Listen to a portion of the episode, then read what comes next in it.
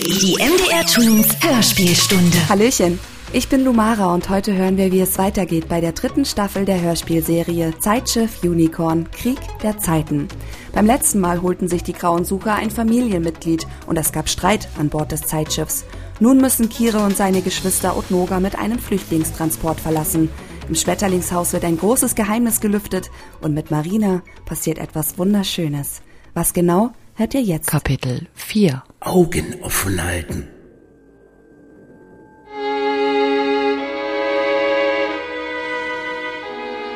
Der Tag von Zacks Abreise war gekommen. Er hatte seinen, also meinen Hut, zurück auf die Bank vor dem Haus gelegt und war schon zum Gutshof gegangen. Auch die Kleinen sammelten sich dort, um in friedlichere und auch wärmere Gefilde zu fliehen, so wie es auch Ottnoggers Störche taten. Erika wusste, dass es ein gefährlich kalter Winter werden würde und hatte bestimmt, dass Vögelchen Marina unter Zacks Obhut auch mitfährt. Kire indes blieb bei Erika. Da die Grauen schon Fluchtvorbereitungen bestraften, wurde die Abfahrt der Kinder geheim gehalten. Außer vor dem Postboten natürlich. Ziel war Danzig. Von dort fuhren letzte Schiffe nach Dänemark. Der Getreidelaster, der Gutsleute Radek, musste nach Gedingen und Danzig lag auf dem Weg. Die Hälfte der Ladefläche war für die Kinder reserviert. Kires Schmetterlingsbande war ein letztes Mal vollständig angetreten. Oda und Elsbeth flankierten ihren Anführer, der wie immer von Hündin Leica begleitet wurde. Wie beim Tambourmajor in einer Parade des Spielmannzugs zogen die anderen Bandenmitglieder an Kire und seinem Gefolge vorbei und ahmten die Spielmannzugsversion von Tochter Zion mit dem Mund nach. Alle Kinder konnten das Lied auswendig, da der Spielmannszug es das ganze Jahr über übte und zu allen Gelegenheiten spielte. Anschließend kletterten sie auf den Wagen. Die Kleinsten wurden von Zack hinaufgehoben, auch Marina.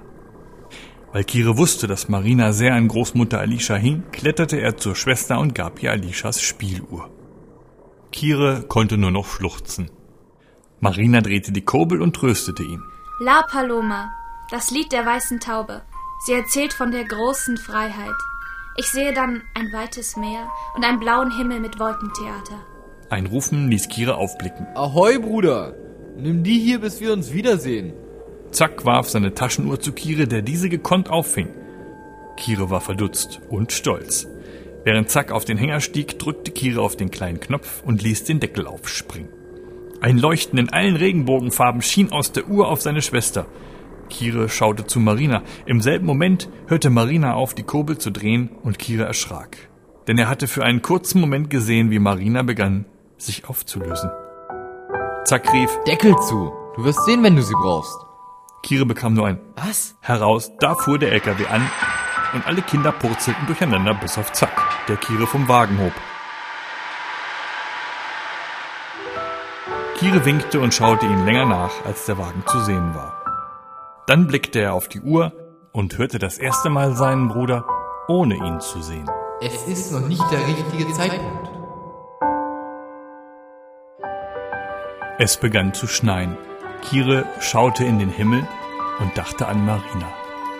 Sie war nun auf dem Weg zu ihrer Tante Anna und in Zacks Nähe. Ich frage mich, warum sie nicht alle gefahren waren. Der Krieg kesselte die Pomerellen langsam von Ost und West ein. Aber Erika wollte mit Kire auf Vater Franz warten und dann zusammen über die Ostsee auf eine dänische Insel zu Großvater Hauke und Großmutter Alicia. Trotz des Kreigs hatten Erika und Kire noch alles, was sie brauchten. Ein paar Hühner, ein paar Ziegen und 22 Obstbäume. Opa Hauke hatte allen irgendwann Namen gegeben, weil sie denn besser tragen. Sogar seine Schmiedewerkzeuge hatten Namen wie die Schmiedezange Mathilda. Möchtest du ein Hammer ohne Namen sein? Hauke hatte seine Feuergeheimnisse an seinen Sohn Franz weitergegeben. Aber das Feuer brannte nicht mehr, seitdem Franz von den Grauen in den Krieg geholt worden war. Kires Paradies um ihn herum hatte sich verändert. Er sah es nur noch wie durch einen Nebel. Und was die Schatten im Dorf so munkelten, machte den Nebel nur noch dicker. Sie munkelten von Flucht und Vertreibung, von Feinden aus dem Westen und Feinden aus dem Osten und vom Ende der Welt. Schattennebel. Was haben wir mit diesem Nebel nicht schon alles verschwinden lassen? Wir haben die Titanic versenkt, Fischerdörfer ausgerottet, ganze Kulturen vernichtet, Planeten von den Sternenkarten gelöscht und unzählige gute Erinnerungen einfach ausgenebelt. Es brauchte schon Unmengen an schönen Fantasien gegen diese schrecklichen Gedanken anzudenken. Oder Taubheit. Kire schützte sich gegen das Munkeln mit einem Mantel der Stille. wie er es nannte. Und es funktionierte. Er sprach nun gar nicht mehr. Nicht einmal mit seiner Mutter. Kire redete nur noch mit seinen Ziegen, Hühnern, Bäumen und mit einem bestimmten Pferd. Und irgendwann redeten die Menschen im Dorf auch nicht mehr mit ihm. Außer seiner unermüdlichen Mutter. Kire war jetzt das einzige Kind im Dorf. Und er fühlte sich einsam. Ich auch. Und Mutter Erika merkte das. Manchmal, wenn Mutter Erika Einmachgläser mit Obst öffnete, stellte sie frühmorgens eine kleine Schale davon vor meine Haustür. Wenn es morgens noch dunkelte, hing ich mir Zacks Bart an, setzte den Hut mit den langen Haaren auf und holte die Milch hinein. Wie naiv. Blindfisch. Ach, halt den Schnabel, das weiß ich selbst. Dumm ist der, der Dummes tut. Soll ich nun weitererzählen oder nicht? Ah, danke, Chef. Fast zeitgleich mit Kires Stille kam anders als sonst über Nacht, ohne Vorwarnung des Baumorchesters, die Winterstille. Denn auch die Bäume schwiegen seit kurzem. Jetzt konnte Kire vor meiner Post durch die blattlosen Riesenkräuter auf die mit Raureif bedeckte Wiese schauen. Der Walnussbaum auf dieser glitzernden Wiese hatte nun einen ebenso weißen Bart wie der Weißhaarige, der dort wohnte. Oder zumindest ab und zu noch zu sehen war, wenn ich Zacharias Verkleidung trug. Der gesamte Garten, die vereisten Fenster und die Eiszapfen am Hausdach glitzerten so stark, dass Kire blinzeln musste und einen Mann in einem Kapuzenmantel sah. Er stand unter dem Baum und fütterte das Pferd, das kaum sonst jemand sehen konnte. Der Mann sah Kire und winkte ihm so zu, wie man einem winkt, um ihn zu sich zu holen. Aber genau das machte Kire Gnast und hielt ihn ab, hinüber zum alten Haus zu gehen. Gnast kann auch zu etwas gut sein, denn ich war es nicht, der dort das Pferd fütterte, und sein Bruder ja leider auch nicht. Seine Mutter hatte ihn immer vor Fremden gewarnt, auch wenn sie einem bekannt vorkommen. Kire ging zurück nach Haus und ich verwundert in den Vorgarten, da ich den Mantelmann nicht von meinem Fenster, sondern nur mit Kires Augen hatte sehen können. Der mysteriöse Alte war schon verschwunden, hatte aber etwas auf meiner Gartenbank hinterlassen, das ich schon aus dem Weltfenster unserer Gildenzeitung kannte. Ein Wellenreiterbrett, später weltweit bekannt als Surfboard. In Odnogga hatte sicher noch niemand von einem solchen Brett gehört, geschweige denn eines gesehen. Sie stammten ursprünglich aus Hawaii und wurden bekannt durch einen dreifachen Schwimm-Olympiasieger namens Duke Kahanamoku. Ich greife hier mal meinem Computerpapagei vor, da uns dieser Duke noch einmal oder auch zweimal begegnen wird. Kahanamoku hatte seinen Namen in zweiter Generation anlässlich einer Begegnung mit Prinz Alfred von Sachsen-Coburg-Gotha, Duke of Edinburgh, bekommen. Denn Prinz Alfred hatte Hawaii zur Zeit der Geburt von Kahanamoku besucht, 1869. Und nun lag nicht nur irgendein Wellenreiterbrett auf meiner vereisten Bank, sondern genau das Brett, das auf einem Foto im Weltfenster abgebildet war. Das Board, auf dem Kahanamoku als Kind das Wellenreiten gelernt hatte.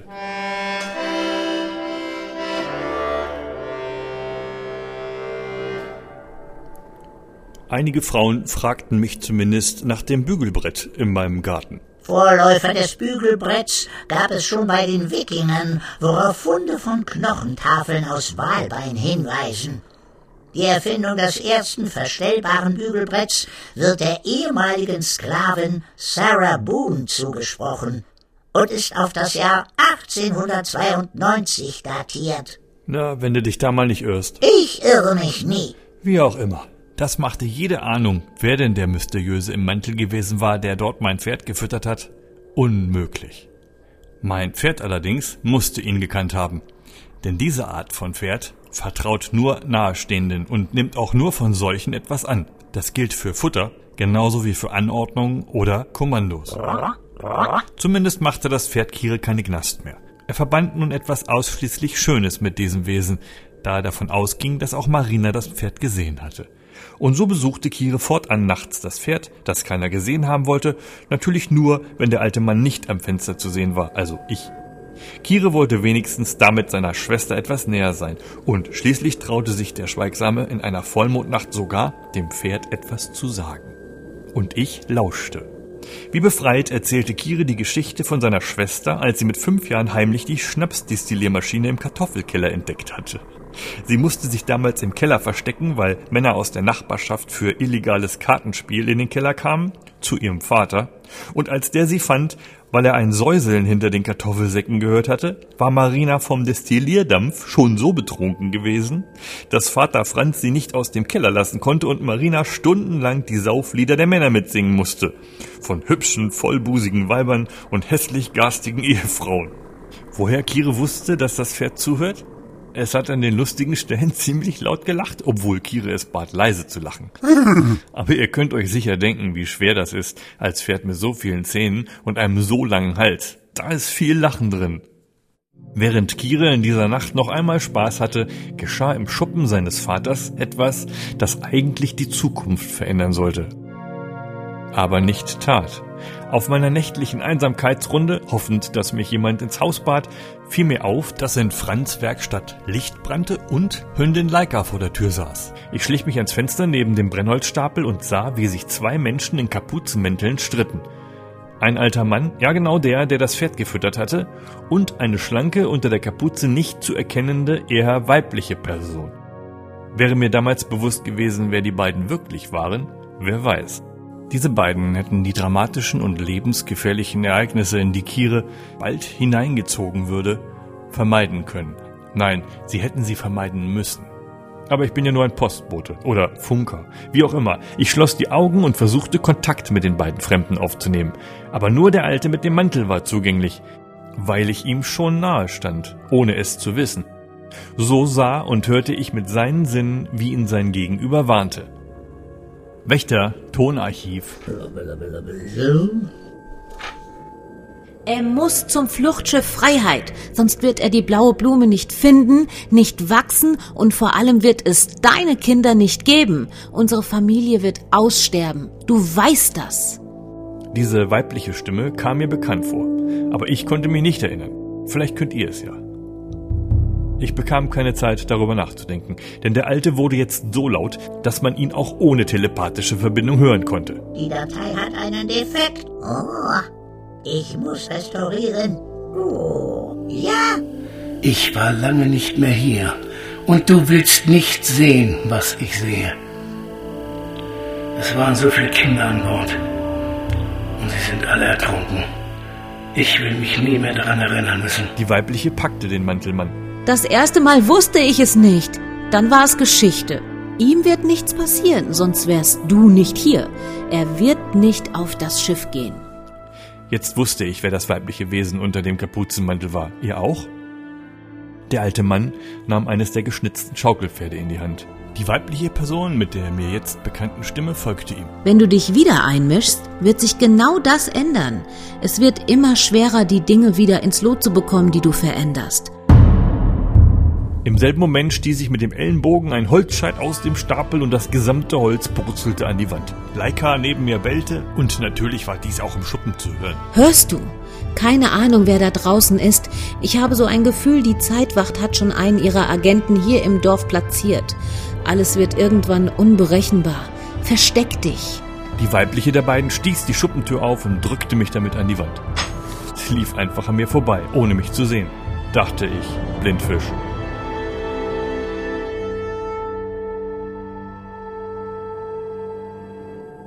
Aber zumindest sah ich noch einen Siegelring an ihrer Hand mit dem Motiv eines Schaukelpferds. Ein Schaukelpferdstempel. Das Symbol für Zauberkochmentoren. Und Hündin Leika lief ihr nach. Ich dachte auch, der Alte sei inzwischen durch einen versteckten Hinterausgang entkommen. Zweimal mehr falsch gedacht. Hinter der offenen Tür eingeklemmt schaute ich durch ein Wurzelloch im Holz der Tür, das man wahrlich als Holzauge bezeichnen konnte, und ich sah, wie Alicia und ihre Hündin in den Berggarten hinter dem Haus auf die Plumpsklo-Laube zuliefen. Alicia schaute sich noch einmal um, verschwand dann mit Leika in der Laube und kam dort nicht wieder heraus. Nach einer sehr langen Weile wagte ich einen Blick hinein in einen Raum, der viel größer schien, als es von draußen aussah. Und ich schaute auf unzählige winterschlafende Schmetterlinge im Kerzenschein. Aber auch wenn ich die Zusammenhänge noch nicht verstand, ahnte ich, dass sich in jenem Berggarten ein Regenbogentor befand, ein Zeitportal. Genau hier in dieser Schmetterlingslaube. Als sich meine Augen an die Dunkelheit gewöhnt hatten, sah ich auch Alicia und ihre Hündin inmitten der Schmetterlinge. Als hätten sie einen Tarnmantel an. Alicia striff die Kapuze ab und lange weiße Haare fielen auf ihre Schultern. Allerdings sah sie nicht viel älter aus als Erika. Mehr Gedanken als um ihr Alter machte ich mir jedoch um Zack und um Marina. Da Alicia offensichtlich auf mich wartete und wusste, dass ich mitgehört hatte, fragte ich gezielt, wo sind Zack und Marina wirklich? Alicia antwortete mit einem Befehl. Schließ die Tür, es ist ein Zeitwächter im Ort. Außerdem wird es zu kalt für die Schmetterlinge. Darauf achtend, dass kein Schmetterling aufgewacht war und im Türrahmen saß, zog ich vorsichtig die Laubentür zu. Ich kann dir nicht sagen, was mit Marina und Zack passieren wird. Niemand kann wirklich in die Zukunft schauen. Marina kam nicht am Treffpunkt in Danzig an und von Zachariah habe ich seit seinem Eintritt in die Marine nichts mehr gehört. Glaub mir, ich suche mit allen Mitteln nach ihnen. Und du wirst nichts von all dem verraten. Auch nicht Erika und schon gar nicht Kire. Und was ist dann mit Kire? Ihr hattet von einem Fluchtschiff gesprochen, fragte ich, langsam ahnend, dass ich für sehr lange Zeit unwissend gehalten wurde. Kire darf nur nicht in die Hände der Gilde fallen. Sie streckte darauf einen Arm aus und selbiger verschwand bis zum Ellenbogen im Nichts. Laika bellte, bis Alicia ihr zuzwinkerte. Ist das ein Regenbogentor? Fragte ich verstört. Alicia zog den Arm wieder zurück. Wenn sie es schaffen, diese zu aktivieren, wird eins den Grauen in die Hände fallen und die Weltgeschichte verändern. Alles, was uns lieb ist, wird verschwinden. Sie nahm die Kerze und schwenkte diese über die Schmetterlinge, welche in allen Regenbogenfarben auf den Balken saßen. Die Kerze wanderte zu der Stelle, in den sie den Arm gesteckt hatte. Feiner Staub, ebenfalls in allen Regenbogenfarben, glitzerte im Kerzenschein wie eine staubige Fensterscheibe mitten im Raum. Denn der feine Regenbogenstaub bewegte sich nicht, er stand still. Regenbogenkristalle, beantwortete Alicia meine unausgesprochene Frage. Da ist noch viel mehr, das die Gilde nicht weiß oder besser nicht wissen sollte. Es gibt Menschen, welche die Zwischenwelt betreten können und durch sie in die Vergangenheit reisen und zurück. Ich streckte mutig meinen Arm aus, aber Alicia schob ihn sofort wieder zurück. Na toll, monierte ich leise und fragte laut hinterher, aus welchem Jahr kommst du? Alicia streichelte einen schlafenden Schmetterling. 1945. Alicia kniete sich zu Laika und kraulte sie so wohltuend am Hals, dass die Hündin mit der Hinterpfote auf den Holzboden klopfte. Wenn ich zu oft diese Passage benutze, werde ich irgendwann so stark mit der Zwischenwelt verbunden sein, dass ich mich nur noch kurzzeitig in der Außenwelt aufhalten kann oder sogar ganz mit der Zwischenwelt verschmelze. Aber sie wird verschwinden, Sobota, und alles, was wir dort wiederfinden könnten wenn wir die Gilde und ihren schon laufenden Plan nicht unterbrechen. Und wie?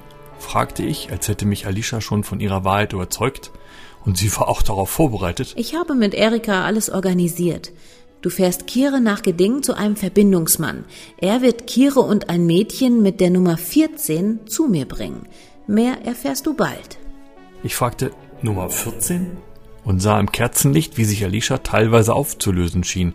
Sie ging zwei Schritte vor, so dass der auflösende Teil ihres Körpers nun hinter dem Tor stand und nicht mehr zu sehen war. Alicia gab mir die Kerze, machte einen weiteren Schritt und war verschwunden. Fast im selben Augenblick sprang Leica hinterher und verschwand ebenfalls. Da stand ich nun, mit der Kerze in der Hand, inmitten von schlafenden Schmetterlingen und neben einem Regenbogentor, dessen Staub nun nicht mehr stillstand, sondern sich in der Laube verteilte Vorsichtig blies ich die Kerze aus, stellte sie zurück in die Laube und schloss behutsam die Tür. Ich hörte und schaute mich um, ob jemand in der Nähe war. Sollte ich das Gehörte für mich behalten? Ich zögerte mit einer Antwort, und dieses Zögern hielt lange an. Zu lange. Vielleicht hätte ich ohne mein Zögern früher herausbekommen, dass ich soeben ein weiteres Mitglied meiner späteren Besatzung kennengelernt hatte.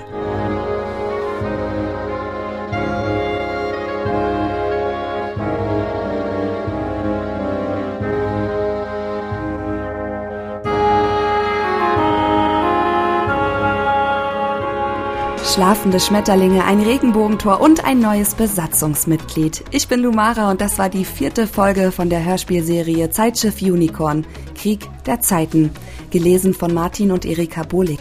Wie es weitergeht mit Kire und warum er auf keinen Fall das Fluchtschiff betreten darf, hört ihr beim nächsten Mal in der MDR Tweens Hörspielstunde. MDR Tweens Hörspielstunde. Wir funken dazwischen.